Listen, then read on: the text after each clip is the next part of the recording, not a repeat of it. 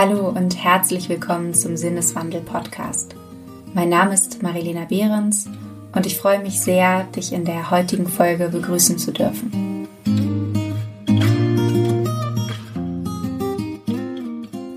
Es ist kein Zeichen von Gesundheit, an eine von Grund auf kranke Gesellschaft gut angepasst zu sein. Dies schrieb einst der indische Philosoph Jiddu Krishnamurti wie zutreffend seine Worte auch oder wohl eher gerade heute noch sein würden, das hätte er damals wohl nicht geahnt. Unsere Welt als krank zu bezeichnen, halte ich keineswegs für eine Übertreibung. Ich beziehe mich in diesem Fall nicht auf die Corona-Pandemie, die selbstverständlich auch eine Menge Missstände aufzeigt, die sich uns nun geradezu aufdrängen wie zum Beispiel die fatalen Einsparungen im Gesundheitssystem in den letzten Jahren. Ich spreche auch von unserem kranken Planeten, dessen Symptome wie schmelzende Gletscher, das Artensterben, die Waldbrände nicht mehr zu übersehen sind. Ich spreche auch von einer kranken Gesellschaft, die sich durch eine Lebensweise äußert, die ihre Mitglieder, also uns Menschen, wiederum krank macht durch permanente Effizienzsteigerung und Optimierungswahn, durch eine Durchdringung der Wirtschaft nahezu aller Lebensbereiche und einer Tendenz zur Individualisierung, die nicht freie und mündige, sondern zunehmend einsame, isolierte Menschen aus sich hervorbringt. Die Philosophin und Autorin Ariane von Schirach nennt das eine psychotische Gesellschaft. Ein Resultat einer kollektiven Identitätskrise. Jedoch sieht sie in ihr zugleich eine Chance, unser Menschsein neu zu begreifen. Denn wir brauchen keine andere Welt, sondern ein anderes Bewusstsein dessen, was ist und was wir für wünschenswert erachten. Die Welt zu verändern beginnt damit, sie neu zu erzählen. So lautet zumindest ihr Vorschlag. Klingt gut aber die Frage bleibt, wie gelangen wir dorthin? Vielleicht sollten wir uns dazu anschauen, wie wir uns überhaupt zu einer psychotischen Gesellschaft entwickelt haben. Diese und weitere Fragen habe ich der Philosophin Ariane von Schirach gestellt und das Gespräch möchte ich dir in der heutigen Podcast-Episode gerne präsentieren. Bevor wir allerdings in das Interview einsteigen, möchte ich kurz darauf hinweisen, dass ein Sinneswandel nur mit und dank dir möglich ist. Das Recherchieren und Produzieren des Podcasts ist nicht nur zeitaufwendig, sondern kostet auch Geld. Indem du Mitglied wirst, ermöglichst du meinem Team und mir die Finanzierung des Podcasts. Außerdem nimmst du automatisch an Verlosung teil. In dieser Folge verlosen wir zwei Exemplare von Ariane von Schiras aktuellem Buch Die psychotische Gesellschaft, wie wir Angst und Ohnmacht überwinden. Wenn also auch du Mitproduzentin des Podcasts werden möchtest, was schon ab 2,50 möglich ist, dann geh einfach auf steadyhq.com slash Sinneswandel oder schau in die Shownotes, dort habe ich dir alles verlinkt. Jetzt wünsche ich dir aber erstmal viel Freude beim Zuhören.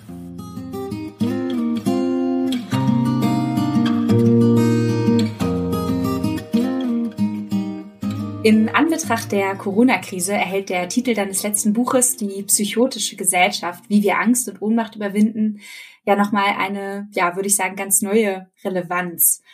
Wie erlebst du diese Zeit aktuell und äh, unseren Umgang mit der Situation als Gesellschaft? Also für mich ist das echt erstmal ein Moment des Innehaltens. Und vielleicht will ich bei dem Innehalten bleiben, weil das, was mir eigentlich aufgefallen ist, oder was eine Essenz dieser psychotischen Erfahrung ist, ist ganz einfach der Moment, an dem uns an vielen Ecken und Enden auffällt, dass unsere Beschreibung der Welt nicht mehr mit unserer Erfahrung der Welt übereinstimmt, also nicht mehr mit dem, was da ist.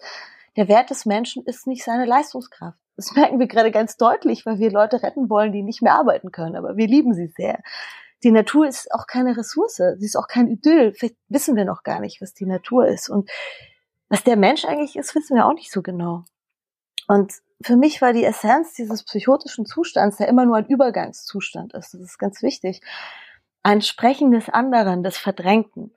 Und das ist eigentlich das, was jetzt für mich so etwas wie die Corona-Krise einfach nur noch sichtbarer macht. Also die Probleme, die strukturellen Probleme, die wir haben von Versorgung, von Versorgung von zu Zusammenleben, Versorgung von Älteren, von Kindern, aber auch wie die Welt unglaublich vernetzt ist, wie wir überhaupt nicht mehr ohne einander sein können und alle Lösungen immer auch irgendwie globale Lösungen sein müssen.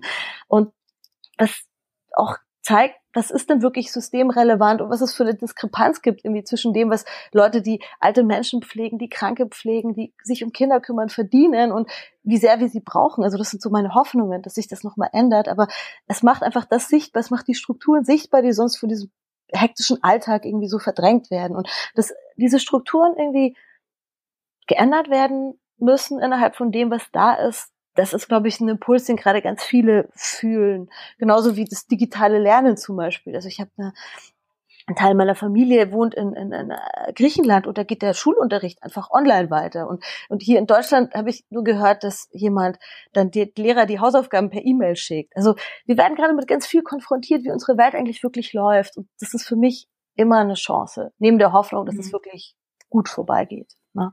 Ja, ich habe das Gefühl, dass äh, hinsichtlich der Corona-Pandemie auch ähm, viele Menschen ja gerade nahezu erleichtert sind, dass äh, der Staat jetzt quasi endlich mal durchgreift und die eigenen Handlungsfreiräume einschränkt. Man könnte ja fast beinahe sagen, dass es nie einfacher war, das Richtige zu tun. Und zwar kann man einfach von zu Hause aus, von der Couch aus jetzt quasi die Welt retten. Und äh, schon Erich Fromm, den ich gerade sehr gerne lese, der hat 1941 in seinem Buch Die Furcht vor der Freiheit ähm, geschrieben, dass die wachsende Befreiung des Menschen und damit eben auch diese einher, einhergehende Individualisierung nämlich auch Probleme mit sich bringt. Der Einzelne ist immer mehr auf sich selbst gestellt, vereinsamt gar und fühlt sich zunehmend überfordert und ohnmächtig. Siehst du diesen Dualismus auch? Und würdest du sagen, dass darin auch eine, vielleicht eine Ursache der psychotischen Gesellschaft liegen könnte? Natürlich, auf eine bestimmte Weise, wenn wir echt sagen, es ist der Punkt, an dem unsere echte Erfahrung des Lebens das immer widersprüchlich ist, ja, Worte wie ambivalent oder paradox oder dass wir so viel haben, was wertvoll ist, was aber nichts leistet und das, natürlich wird das sichtbar in so einer Krise und dieser Verlust existenzieller Gewissheiten, dass wir wissen, was schützenswert ist zum Beispiel oder dass die Schwachen geschützt werden müssen, geht einher mit einem Verlust des Gemeinsamen. Und natürlich gibt es da Linien zum Neoliberalismus und diesem Outsourcing, also einfachster Satz, ja, die, die Gewinne werden vereinnahmt und die Verluste werden verstaatlicht. Ähm, oder die Verantwortung für alles wird auf den Einzelnen abgewälzt, die Strukturen werden ausgehöhlt. Das hat aber eine viel tiefere Geschichte. Ne? Der Erich Fromm sagt natürlich ganz richtig, die Angst vor der Freiheit, aber schon Kant hat in seinem Aufklärungsaufsatz davon gesprochen, dass die Mündigkeit des Einzelnen von seiner Faulheit, Feigheit und Bequemlichkeit verhindert wird, ja. Und wer noch nie faul und feige und bequem war, der werfe den ersten Stein. Und ich denke, dass trotzdem seit der Aufklärung wir diese Erfahrung machen, dass das Individuum immer weiter in den Fokus rückt. Da ist der Neoliberalismus nur so eine Art jetzt aktuelle Form. Es geht aber schon viel länger. Und das genau dadurch, was total wichtig ist, dass wir unsere Unterschiede anerkennen, dass wir Individuen sein dürfen, das aber verloren geht, dass wir auch ein kollektive Körper haben, so würde ich das nennen, dass wir echt eine Spezies sind, dass alle miteinander verbunden sind und dieses Gemeinsame, das dann so wiederkommt in der Gemeinwohlökonomie, also dass wir uns nicht nur um uns, sondern auch ums Ganze kümmern müssen. Und das, dass wir das aus den Augen verlieren, ist eine existenzielle Tatsache, ist ein Moment dieser existenziellen Schieflage auch, die für mich äh, genau dann dieses ist, was jetzt spricht, was sich jetzt zeigt. Ne? Und das Corona erinnert uns wirklich zum Beispiel daran, dass wir sozusagen un, wieder unauflöslich, unauflöschlich verbunden und vernetzt sind. Ja, global, aber auch emotional. Und wie Kierkegaard, den ich sehr mag, weil der so genau über dieses Paradoxe des Menschseins so eigentlich wegweisend gesprochen hat, sagte, wir müssen begreifen, was einem geschieht, kann allen geschehen. Und für uns als Spezies, es geht nicht, dass irgendwer von uns leidet oder verhungert oder ersäuft oder an, zugrunde geht in irgendwelchen Lagern und, und wir so tun, als ob uns das nichts angeht, obwohl wir es können. Und ich denke, dass die Krise auch diese aktuelle Krise jetzt eine Einladung ist, unseren kollektiven Körper anders zu denken und anders zu fühlen. Und das ist vielleicht ein Schritt in eine andere Zukunft. Mhm. Das wäre natürlich sehr wünschenswert, wenn äh, so eine Solidarität, die sich ja jetzt auch eben in dieser Krise zeigt, überdauern würde. Auf der anderen Seite, wenn man sich das mal anschaut, ist ja die Gesellschaft auch gerade leider geprägt von einem stärker werdenden Populismus. Und ähm, würdest du sagen, lässt sich das deiner Meinung nach auch auf diese Überforderung und Ohnmacht des Individuums zurückführen, dass sich jetzt vielleicht wieder nach einem sogenannten starken Mann sehnt? Warum sehnt sich eigentlich niemand nach einer starken Frau? du darüber schon mal nachgedacht? Mir, dass du das fragst. Ja, ja, ich habe auch kurz überlegt, äh, ob ich, ob ich das Wort überhaupt verwende. Aber, Nein, es ähm, stimmt ja auch. Also wirklich, ich habe noch nie die, die, große Führerin. Also das gibt's äh, allerhöchstens in äh, Fantasy und Science-Fiction-Romanen. Aber ich meine, die, es gibt sicher viele gute Erklärungen für diese Dinge. Also dieses Schwanken nach rechts. Natürlich ist genau diese Beschreibung des psychotischen Zustands auch ein Moment, wo wir sagen, alte Gewissheiten gelten nicht mehr, neue sind noch nicht gefunden. Und dieses sich abgrenzen, sich auf ein traditionelles Menschenbild zurückziehen, ist eine ganz legitime Antwort. Es ist nur die Frage, es zu verstehen heißt nicht, es zu tolerieren. Ich denke aber, es geht um mehr.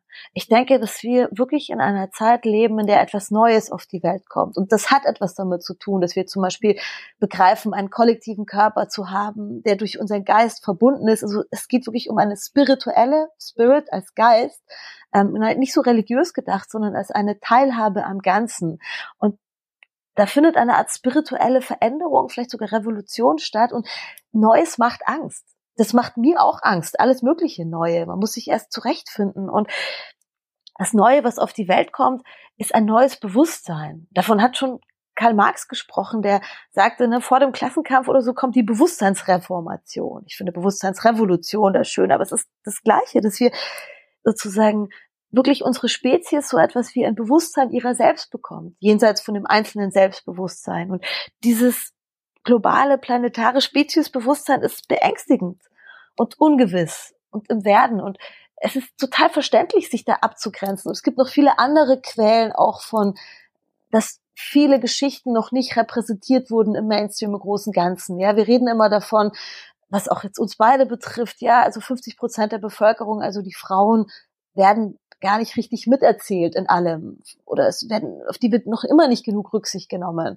finanziell aber auch was was die Geschichten angeht die Repräsentation. Aber auch 50 Prozent in unserem Land der Leute kommen aus einem Land das es nicht mehr gibt. Und davon habe ich als Wessi Wessi Braut irgendwie auch noch nicht so viel gehört. Weißt du was ich meine? Ja, was ich mich allerdings frage, ist, ähm, ob es jemals diese Gewissheit gab. Du hast gesprochen, die Gewissheit geht im Prinzip verloren und dadurch entsteht ja vielleicht auch diese Überforderung und Ohnmacht des Subjekts.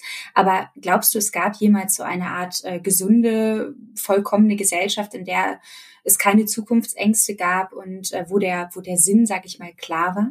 Nein, und das müssen wir endlich verteidigen.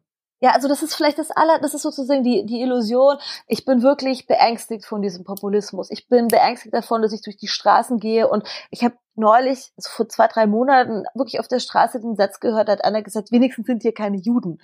Er hat gedacht, ich fall tot um. Ja, also wirklich 50, 60 Jahre nach dem Holocaust, das, das gibt es nicht, äh, 70, 80. Ja, oder genauso ein Attentat in einer Moschee. Also bei uns passieren wirklich schlimme Dinge und diese Gewalt, das eine ist sie zu verstehen und das andere ist wirklich aufzustehen und zu sagen, dass so wollen wir hier nicht leben, das ist keine demokratische Gesellschaft, das, das, das, das müssen wir, da müssen wir uns wehren. Weil Demokratie bedeutet, sich mit dem Nicht-Fertigen immer wieder neu zu arrangieren. Es gab diese Gesellschaft nie. Das ist ja genau die Illusion von so Leuten, die sagen, du, wenn die Frau wieder am Herd steht und wir hier unter uns sind, wir weißen Männer oder was auch immer, dann ist alles gut. Nichts ist gut. Also diese Geschichte müssen wir erzählen. Das ist ein Quatsch. Es war noch nie so gut wie heute. Wir leben immer in der besten aller möglichen Welten. So. Und sozusagen dieser, also diese Kompetenzen, die wir in Europa auch haben, mit dem Nichtgewissen umzugehen, das ist vielleicht ein globaler Beitrag. Und da müssen wir echt gucken, dass auch in unserer Gesellschaft es Grenzen gibt, im Sinne dessen, wo wir sagen, dass, dass wir verteidigen den anderen und den Schwachen und die Meinungsfreiheit. Ja, aber trotzdem aber wenn du nicht, sagst, dass ja? es wenn du sagst, dass es äh, noch nie so gut war wie heute, ähm, was bezeichnest du denn dann als, äh, oder vielleicht musst du uns dann noch mal erklären, was du unter einer psychotischen Gesellschaft verstehst, wie du sie ja unsere heutige moderne Welt ähm, bezeichnest? Ja, also das ist natürlich schwierig. Einerseits war es noch nie so gut wie heute, andererseits ist es auch immer ganz schrecklich. Vielleicht ist das so ein Anfang einer realistischen Beschreibung der menschlichen Verfasstheit oder der Demokratie, wieso die Demokratie ist die schlechteste aller Staatsformen, es gibt keine bessere.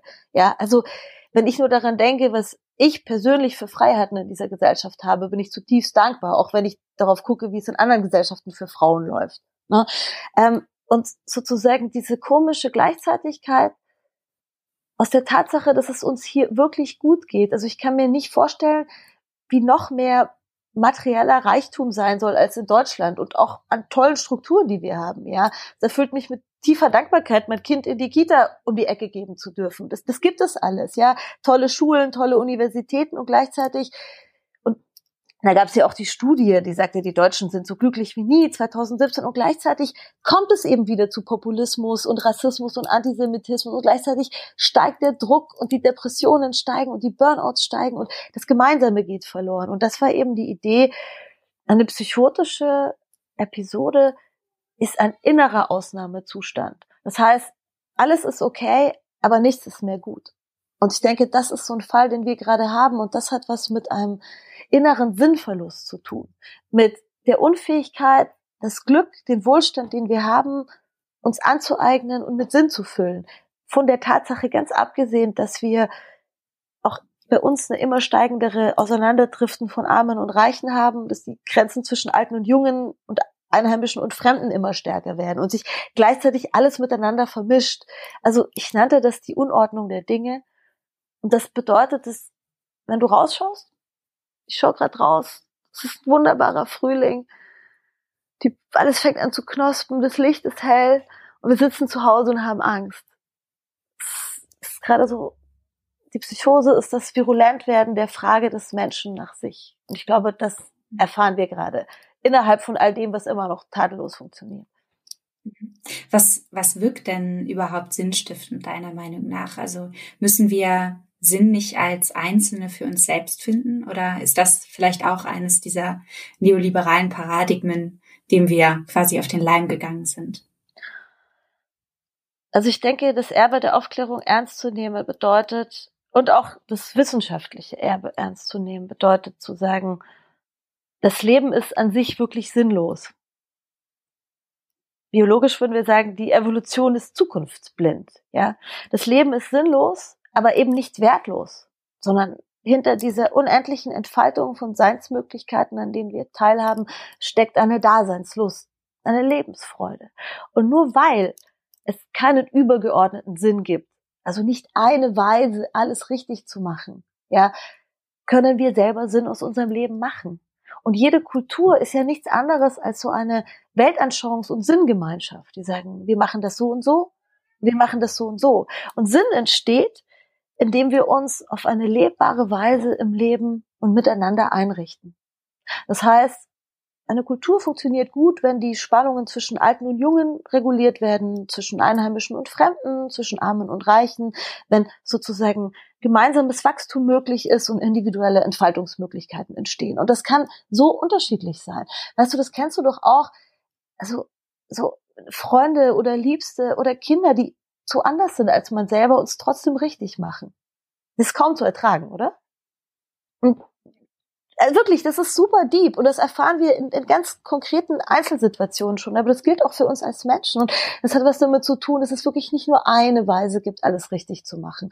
Äh, philosophisch wurde das oft verhandelt, sondern das, das ist so das Erbe auch der Postmoderne, dass wir das partikular machen.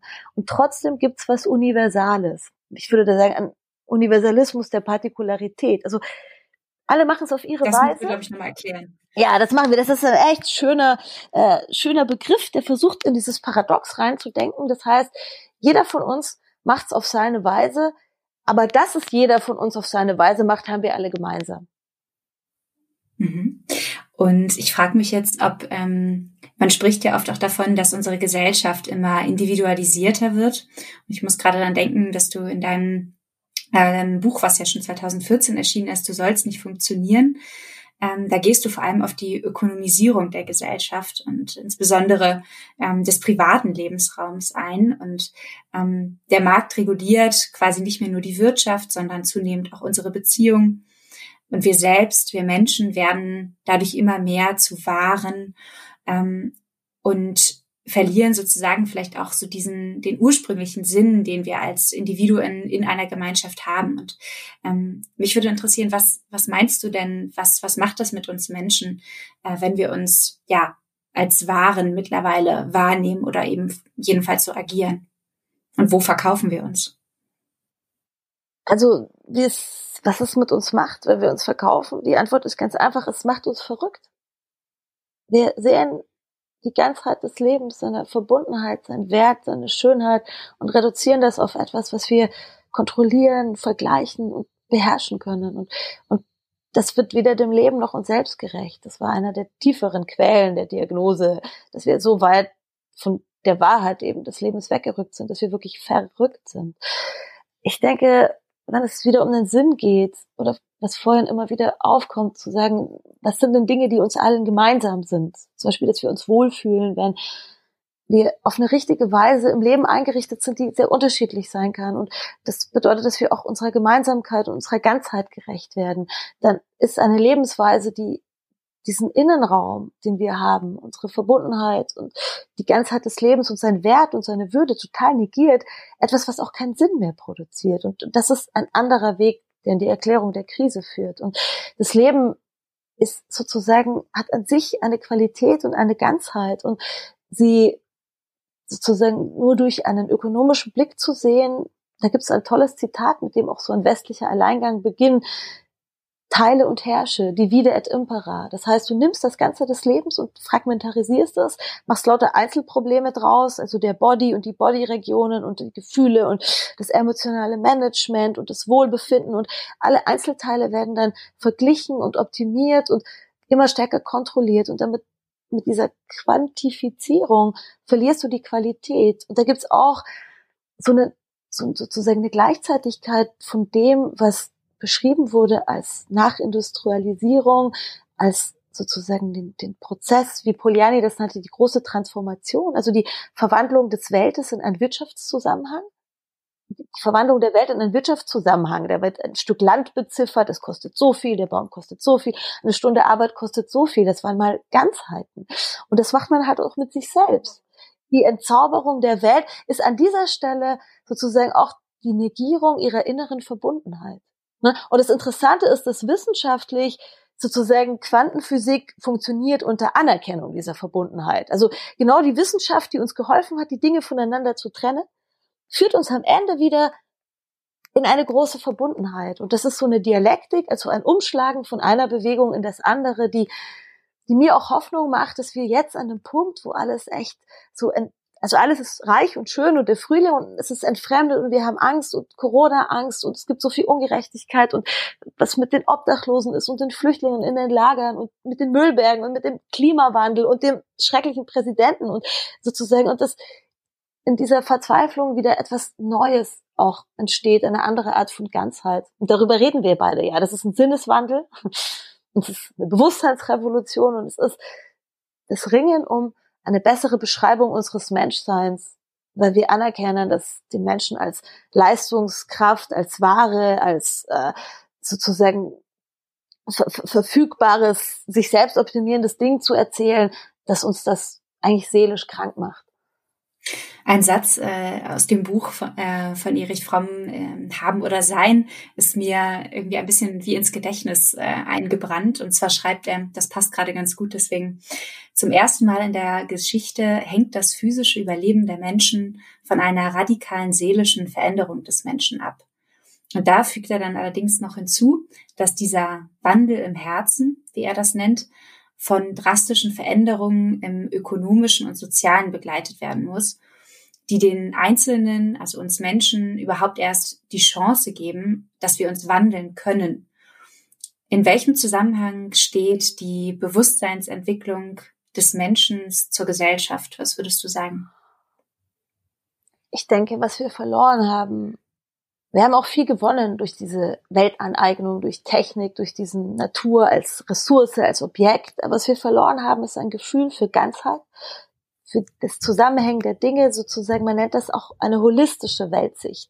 Und diese also dieses Gefühl, dass sich im Einzelnen das Ganze spiegelt.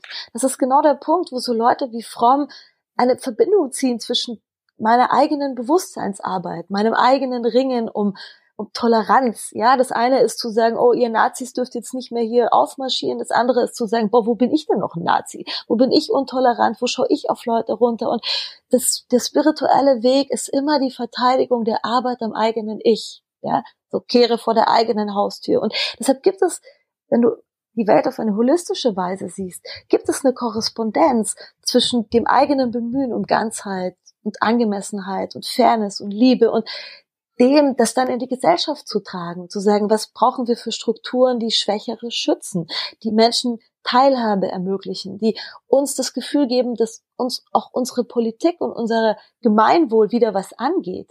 Und ich habe ein Buch gelesen, das ich wirklich unendlich empfehlen kann. Das heißt This Life, Secular Faith and Spiritual Freedom von dem schwedischen Philosophen Martin Hägglund.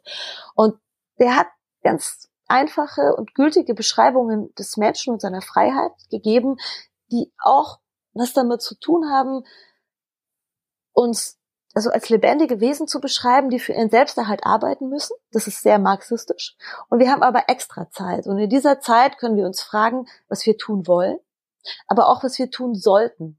Und das Kostbarste, was wir haben, und das geht jetzt zurück auf auch was Fromm sagt, dass wir wirklich auch andere Strukturen dann brauchen, ist, unsere Gesellschaft ist immer noch darauf aufgebaut, dass unser Gemeinwohl so etwas wie unser Bruttosozialprodukt ist. Dass das, was am wertvollsten ist, der Profit ist. Ne? Und dann auch der sozusagen soll besser verteilt werden. Und die Idee ist, zurückzugehen auf unsere menschliche Bedingtheit noch einen tiefer und zu sagen, nee, das Kostbarste, was wir haben, ist unsere Zeit. Wir müssen noch mal drüber mhm. nachdenken, was unsere Werte sind. Und das wiederum fängt im Leben des Einzelnen an. Jetzt sitzen wir alle zu Hause mit Corona und haben Zeit. So. Und jetzt kommen diese Fragen. Wobei das ja auch nicht stimmt. Ja. Dass wir alle Zeit. Wir haben nicht alle Zeit und viele sitzen auch nicht zu Hause, sondern im Flüchtlingslager. Ja, so. Oder auf der Straße oder irgendwo, wo, wo es kein Zuhause gibt. Aber fair enough, es gibt einen Prozentsatz der Bevölkerung, der zu Hause sitzt, auch gerade in Amerika, ne? Und, und, und Zeit hat und dieses Nachdenken, sozusagen, dass, dass die menschliche Frage und Freiheit mit diesem Nachdenken darüber beginnt, was mache ich denn mit dieser Zeit?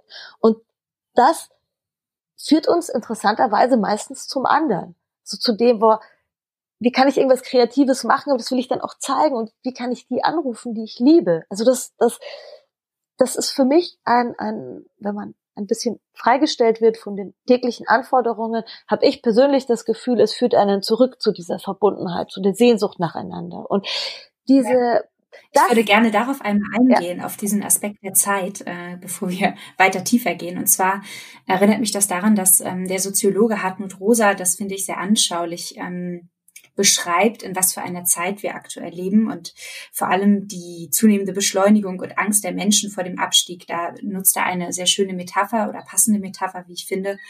Und zwar vergleicht er diese, diese Beschleunigung mit einer abwärts fahrenden Rolltreppe, auf der wir uns befinden. Und um nicht hinabzugleiten, wenn man sich das wirklich mal bildlich vorstellt, müssen wir eben permanent laufen. Das heißt, wir haben also keine Zeit, um innezuhalten, weil wir eben sonst den Anschluss verlieren. Was eben, ja, gleichbedeutend wäre mit dem sozialen Abstieg. Du hast das ja eben gerade schon so ein bisschen angedeutet. Ähm, das hängt doch vermutlich auch eben mit dieser Ökonomisierung zusammen, mit dieser Effizienzgesellschaft, in der wir leben, dass jede freie Minute genutzt werden muss und dass wir selber nicht mehr als Objekt, äh, als Subjekt fungieren, sondern als Objekt. Wir sind sozusagen Mittel zum Zweck. Und das, was Kant ja damals schon mit seiner Zweckform, mit dem kategorischen Imperativ deutlich machen wollte, dass die Menschheit so handeln soll, dass sie immer, dass sie sich immer zugleich als Zweck und niemals bloß als Mittel sieht und auch andere Menschen so nutzt, das ist ja eigentlich damit irgendwo verloren gegangen. Oder wie siehst du das? Das haben wir jetzt richtig eingeholt. Also klar, es geht einfach um die Formel Zeit ist Geld. Wenn der tiefste Wert, den wir uns kollektiv geben, weil wenn wir das Erbe der Aufklärung ernst nehmen, heißt es, es gibt keine von Gott gesetzten Werte, ja, sondern wir müssen uns immer wieder neu als Menschen bestimmen, als unbestimmte Tiere bestimmen, wonach orientieren wir uns. Das macht jeder von uns, zu sagen, was ist mir gerade wichtig im Leben, aber das machen wir auch als Gesellschaft und als Spezies. Und wenn unser einziger Wert sozusagen das der Profit ist, dann ist klar, dass alles dem untergeordnet ist, auch wir. Und schon sind wir nicht mehr Zweck, sondern nur noch Mittel. Aber jetzt eine präzisere Sache. Also Martin Hecklunds Buch ist wirklich aufregend und ich hoffe von Herzen, dass das bald in Deutsch übersetzt wird.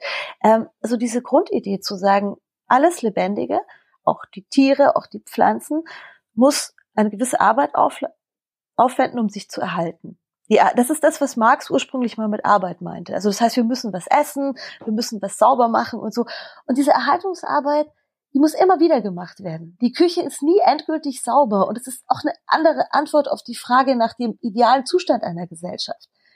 Der kommt nie, wir müssen uns immer wieder darum bemühen. Das, was Martin Hecklund mit Secular Face meint, ist, dass all das, was uns Menschen wichtig ist, muss jeden Tag aufs Neue gewählt und hergestellt werden. Die Beziehung zu den Menschen, die wir lieben, die Beziehung zu unserer Arbeit, dass die Wohnung sauber ist, dass wir sauber sind. Ja, das müssen wir immer wieder machen. Das ist mal so eine radikale Absage an diese Versprechen, du, wenn du das endlich gelöst hast, dann ist alles gut oder wenn du endlich verheiratet bist, ist alles gut oder so ein Quatsch.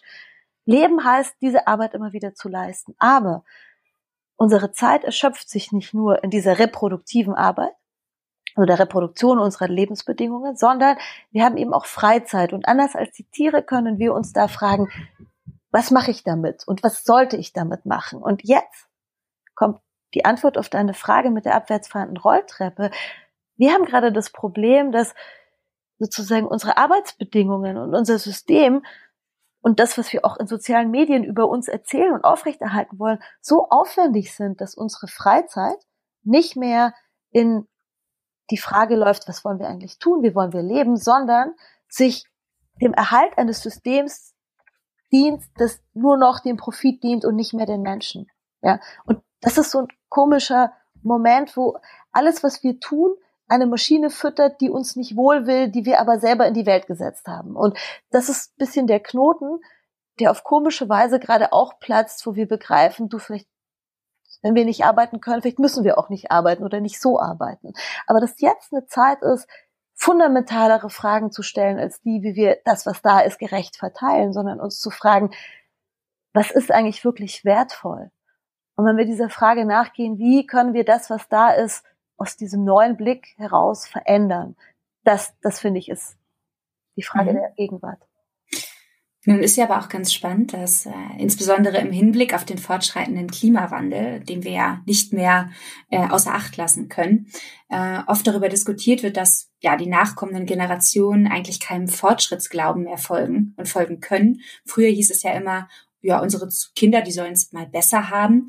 Und äh, heute kann man eben von Glück hoffen, wenn die Enkel und eigenen Kinder überhaupt noch einen bewohnbaren Planeten vorfinden. Und jetzt stelle ich mir eben die Frage, was, was macht das mit uns als Individuen und als Gesellschaft, so eine Art Zukunftsverdrossenheit, wenn es doch jetzt eigentlich darum gehen sollte, ähm, vielleicht auch ein neues Narrativ oder neue Narrative zu entwickeln, um Zukünfte zu gestalten, die einen ähm, Zusammenleben ermöglichen, was ja sowohl den heutigen als auch den künftigen Generationen eine lebenswerte Welt bietet.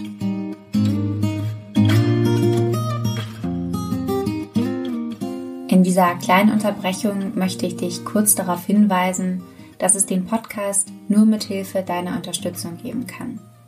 Als Mitglied ermöglichst du es uns, werbefrei und unabhängig arbeiten zu können. Ab einem Beitrag von 10 Euro wirst du außerdem als Produzentin namentlich genannt. Wie das geht, das erfährst du in den Show Notes.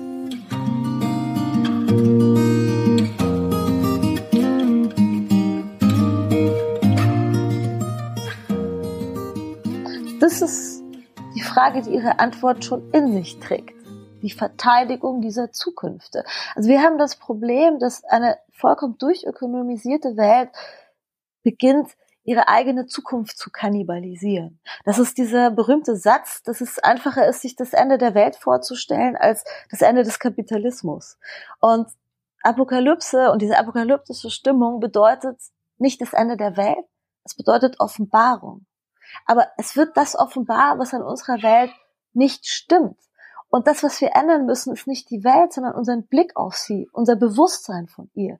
Weil die Wahrheit ist, dass sozusagen diese diese fortschreitende Ausbeutung und die Zukunftssicherung, die dazu dient, dass die Geschäfte weiterlaufen, das ist natürlich ein Dead End. Und eine Gesellschaft kann nicht weiterleben, wenn sie keine Möglichkeiten für ihre Jungen hat. Und ich habe einfach so eine einfache Story. Also die, die, also sozusagen, es gibt nichts mehr für die Jungen. Und die Alten werden schlecht behandelt. Und Entschuldigung, wem geht's eigentlich noch gut?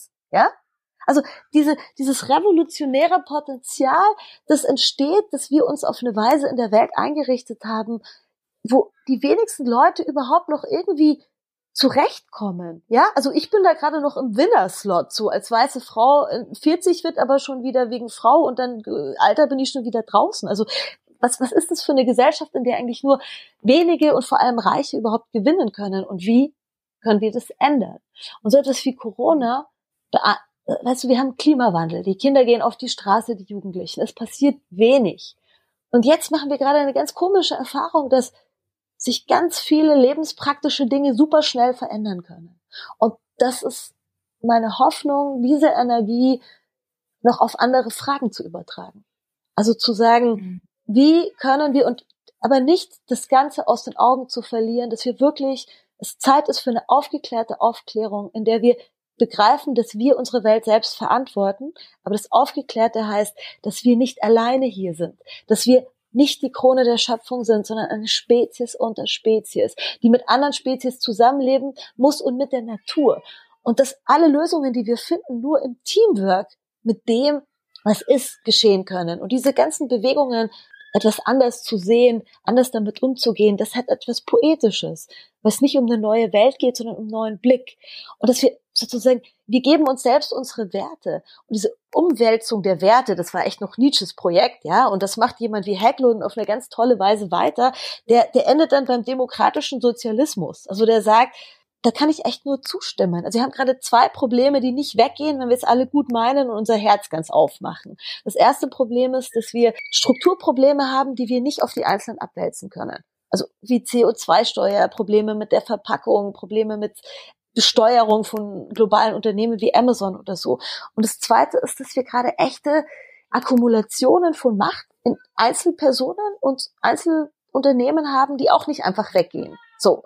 Und wie sich das löst, weiß ich nicht. Ich kann jetzt nur den Hecklund zitieren und Britney Spears. Hast du das mitgekriegt? Erzähl gerne was zu Britney und dann würde ich gerne noch einmal auf den Aspekt des Bewusstseins äh, nochmal zurückkommen. Ja, also Br Britney hat nur ein, ähm, ein Zitat von einer chinesisch-australischen queeren Dichterin und Aktivistin Mimi Zu gepostet in ihrem riesen gefollowten Instagram-Account und daran stand, We will learn to kiss and hold each other through the waves of the web. We will feed each other, redistribute wealth, strike. We will understand our own importance from the places we must stay. Communion moves beyond walls. We can still be together. Also Mimi zu und die Leute sind natürlich äh, unglaublich abgegangen auf das Wort Strike und Britney wurde als die neue Sozialistin im Internet gefeiert, was irgendwie ganz lustig ist. Aber das ist ein Grundproblem gibt, wie wir im Sinne des Gemeinwohls die Dinge, die uns alle angehen, die Güter, die Erde, auf eine gerechtere Weise verteilen und aufgrund welches Wertes wir das tun, das ist einfach eine offene Frage für die Zukunft. Und ich finde es einfach, das fand ich einen tollen Beitrag von Hecklund zu sagen, es geht nicht unbedingt darum, das, was da ist, gerechter zu verteilen, sondern es geht auch hier um ein besseres Warum. Und da kommen wir zurück zu deiner Frage von vorhin, zu den Narrativen, zu dem Storytelling wir sind gerade an, alle aufgerufen, wirklich nochmal nachzudenken, was ist der Mensch? Was ist uns wichtig? Was ist ein gutes Leben? Wie wollen wir zusammenleben? Und gerade wenn du sozusagen dir viel genommen wird, einerseits zu, zu sagen, wir können nicht mehr tolerieren, dass Mitglieder unserer Spezies vor unseren Augen verrecken. Das, das bekommt uns einfach nicht. Jenseits davon, dass es einfach, einfach ethisch, seelisch schrecklich ist. Und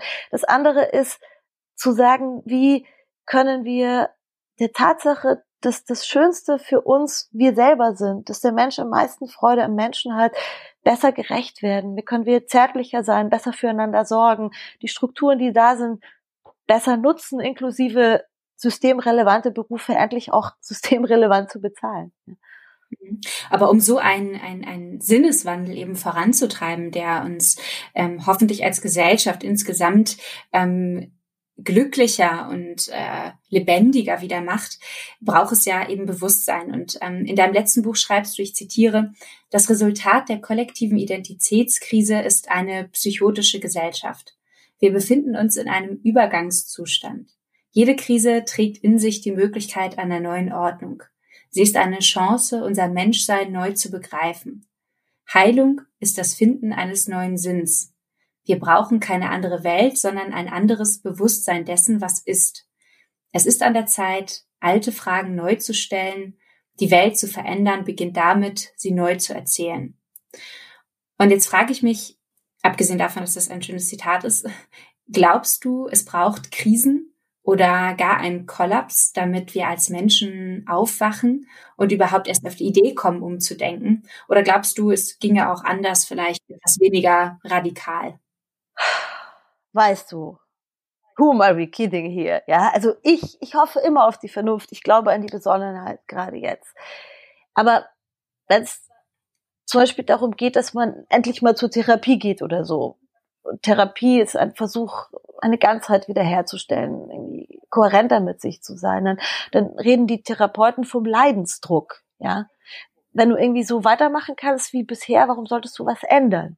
Und es ist jetzt für mich eine schwierige Frage, weil jeder Einzelne, der irgendwie drauf geht, weil es jetzt einen großen Kollaps braucht, hätte nicht sterben müssen, weißt du? Wie soll man denn da argumentieren? Was ist denn das für eine Argumentation?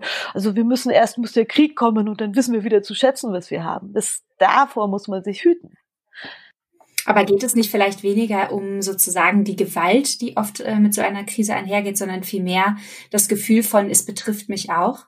Ich finde da den, ähm, den Philosophen Kwame Apia oder Paya, der das sehr schön beschreibt, der geht ähm, davon aus, dass sozusagen Menschen eigentlich erst ins Handeln kommen, wenn sie das Gefühl haben, persönlich betroffen zu sein.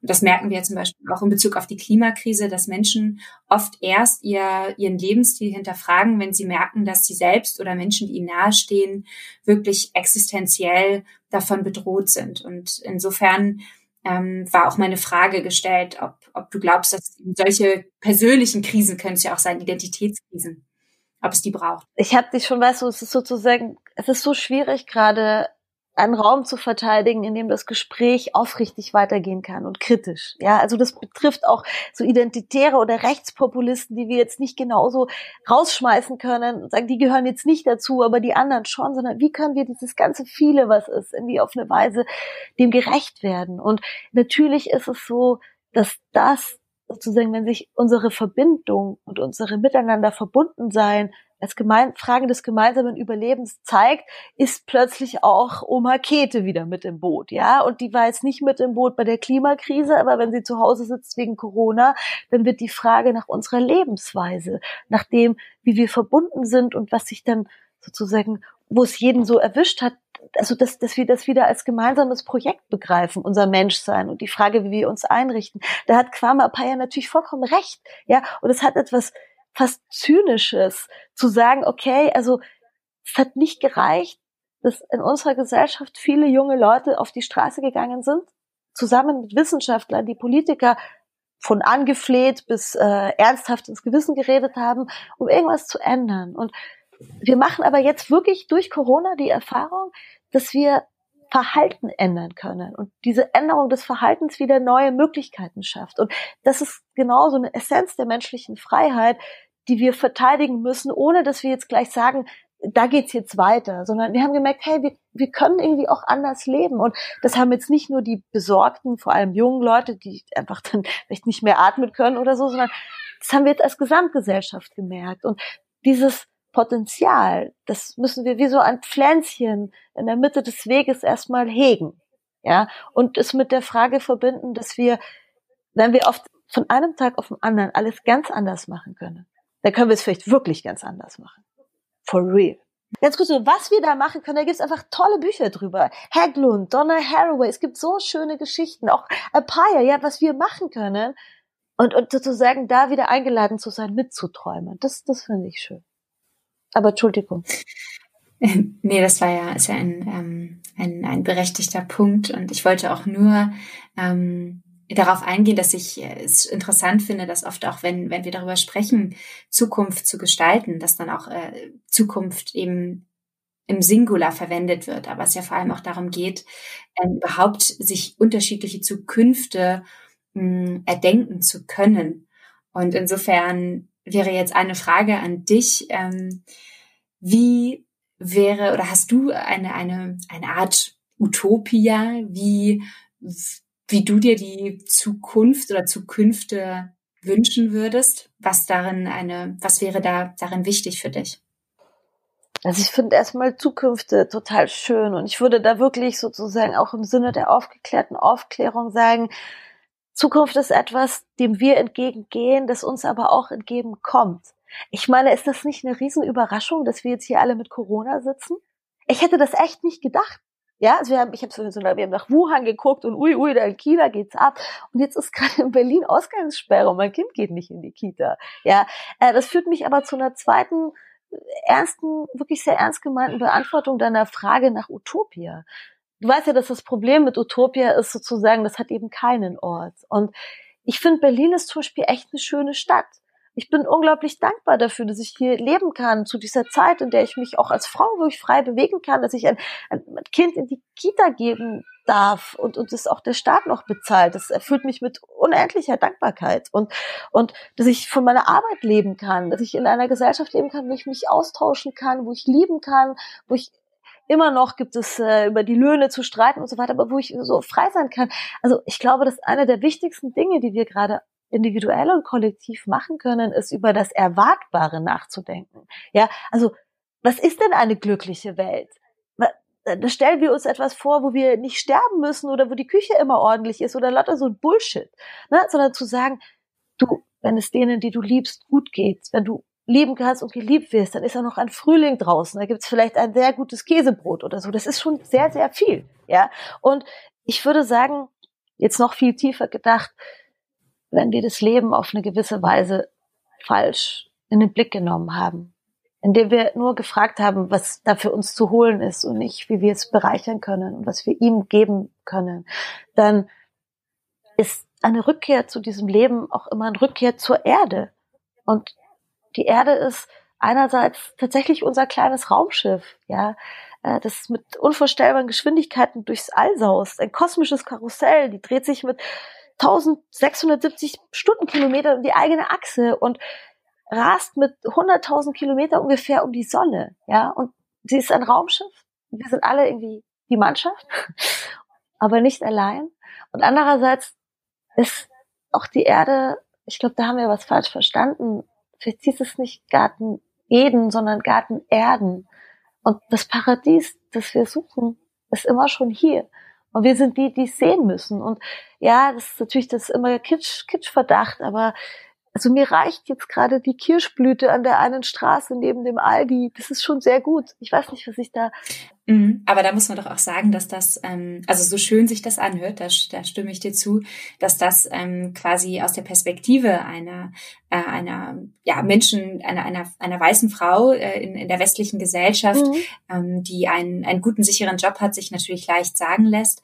Aber wenn man sich überlegt, dass es Menschen gibt, die jetzt gerade noch gar nicht diesen Wohlstand, noch gar nicht in den Genuss dieses Wohlstands gekommen sind, die weit unten sind. Und diese Menschen gibt es ja auch in Deutschland. Also es wäre ja gelogen, wenn wir sagen, die gibt es nur im globalen ja. Süden dann ähm, finde ich das immer ein bisschen schwierig. Ja, also zu sagen, ach komm, gebt euch mit mit einem, äh, ich glaube nicht, dass es so gemeint Nein, das ist, aber genau, so, das man sagt sich so ja. leicht, so gebt euch mit einem Käsebrot zufrieden. Ja, ja. Ähm, das lässt sich von unserer Perspektive sein. aus vielleicht sagen. Ne? Ja. Nein, aber das ist genau, das ist genau vielleicht. diese Schwierigkeit des Gesprächs, dass man den Dingen nur gerecht wird, wenn man etwas nachträgt. Ja, genauso wie ich vorhin meinte, so, boah, das ist eine verkürzte Perspektive, so sagst du das jetzt zu mir und wir haben beide recht. Das bedeutet, ich habe immer es gibt immer drei Positionen eigentlich, ja, die eigene, die andere und das Ganze. Von meiner eigenen Position aus ist es nämlich ganz gut möglich, mit der Welt zufrieden zu sein, da hast du vollkommen recht. Aber wenn ich anerkenne, dass ich auch mit dem Ganzen verbunden bin, dann ist es so, dass es genau und das versuchen wir ja auch. Also die Pflicht von dem ist, der sprechen kann, auch immer von denen und über die zu sprechen, die nicht sprechen können. Und dass ich in meinem Frühlingsfrieden gestört werde und zwar auf die empfindlichste und drängendste Weise von der Vorstellung, dass ich vorbeigehe an der Frau, die vor meinem Supermarkt sitzt und bettelt. Und egal, was man da sagt, das macht niemand freiwillig. Aber der geht's schon gut verglichen von denen, die jetzt im Lager irgendwo festsitzen. Ich glaube, da geht's auch wirklich ab oder in irgendwelchen Slums. Und da kommen wir zum Anfang zurück. Dass diese Rückkehr zum Leben auch eine Frage ist, wer sind wir Menschen eigentlich? Und wir sind, ich glaube wirklich, dass wir diesen kollektiven Körper haben. Und deshalb ist es nicht genug, Arbeit zu leisten, für sich Sinn zu machen und sich zurechtzufinden, sondern es gilt gerade tatsächlich darum zu kämpfen, dass alle Mitglieder unserer Spezies diese Freiheit der Bewegungsfreiheit, der Wahlmöglichkeit haben. Also das ist tatsächlich eine nie versiegende Quelle der, der Unruhe, des politischen Aktivismus, die nochmal verschärft wird von der Klimakrise, von den Ressourcenproblemen. Also das mhm. können wir nicht ohne das denken. Aber sozusagen, man geht von sich aus, dann holen wir den anderen ins Boot und sagen, uns geht's gut, Leuten geht's nicht gut.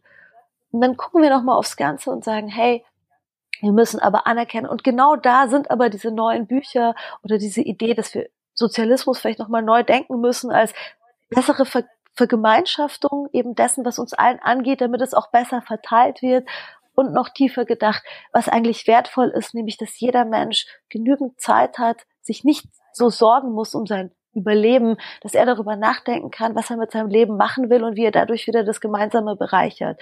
Das ist so mhm. der, der tiefere Kontext.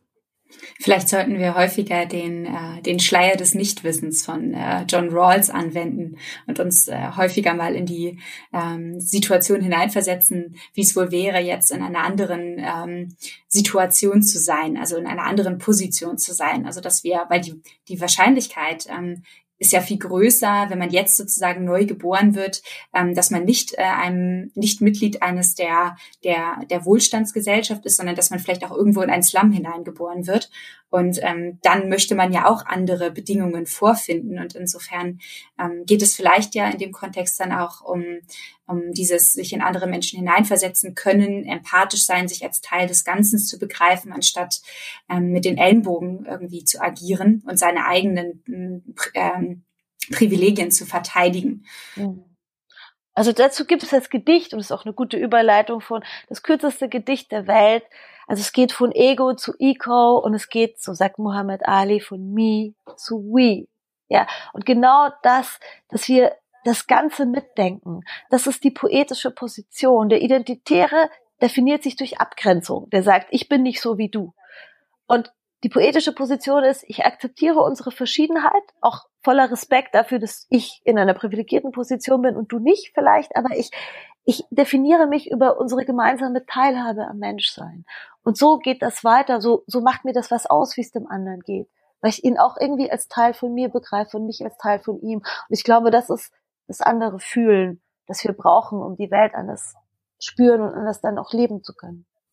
Dann habe ich nur noch eine aller, allerletzte Frage an dich, die mich schon äh, seit langer Zeit plagt und quält. Und äh, zwar ist das die Frage, ähm, was hat es mit den, ja, ich nenne es jetzt einfach mal Wettergedichten auf sich, die du jetzt schon seit 2009 auf äh, Twitter jeden Tag publizierst? Und vielleicht äh, magst du uns kurz vorher noch erzählen, was ist denn heute dann das heutige Wettergedicht, falls du es weißt gerade? Nee, das ist auch schlecht. Also die Gedichte sind wirklich bestenfalls mittelmäßig. Es geht nur darum, dass ich es kann. Es ist eine poetische Verordnung. Also mich beschäftigt das Thema Natur sehr. Also weil ich wirklich, also da das eine ist das Nichtwissen im Sinne von, wie würde es ein anderer sehen und das andere ist auch das philosophische Nichtwissen. So, wir wissen vielleicht echt sehr vieles nicht und darin liegt eine große Chance, nochmal neu nachzudenken und zu fühlen. Und wir wissen auch nicht, was Natur ist und für mich ist Natur und Kultur nicht unbedingt was getrenntes, weil ich die Welt eher als eins sehe und Deshalb ist das so eine poetische Verortung, ein kleiner Wetterservice und ich dichte gerne. Ja, und äh, ich weiß nicht, das erinnert mich immer an meinen Großvater, Baldur, den Nazi-Großvater, der hat auch sehr schön gedichtet und hat dann immer von Fahnen gedichtet. Und, und ich, ich, ich, ich fühle mich irgendwie verbunden mit diesem Gedicht, aber es, es geht darum, was anderes draus zu machen. Also man, man nimmt was Altes und macht was Neues draus. Oder wie die Beatles gesagt haben, Hey Jude, don't be afraid. Take a sad song and make it better. Remember to let it under your skin. Let us begin to make it better, better, better. Und so weiter. Das ist doch vielleicht äh, ein schöner Abschluss für dieses Gespräch. Ich danke dir von Herzen, Ariane, und für diese ja, Einblicke in deine Gedankenwelt. Vielen Dank.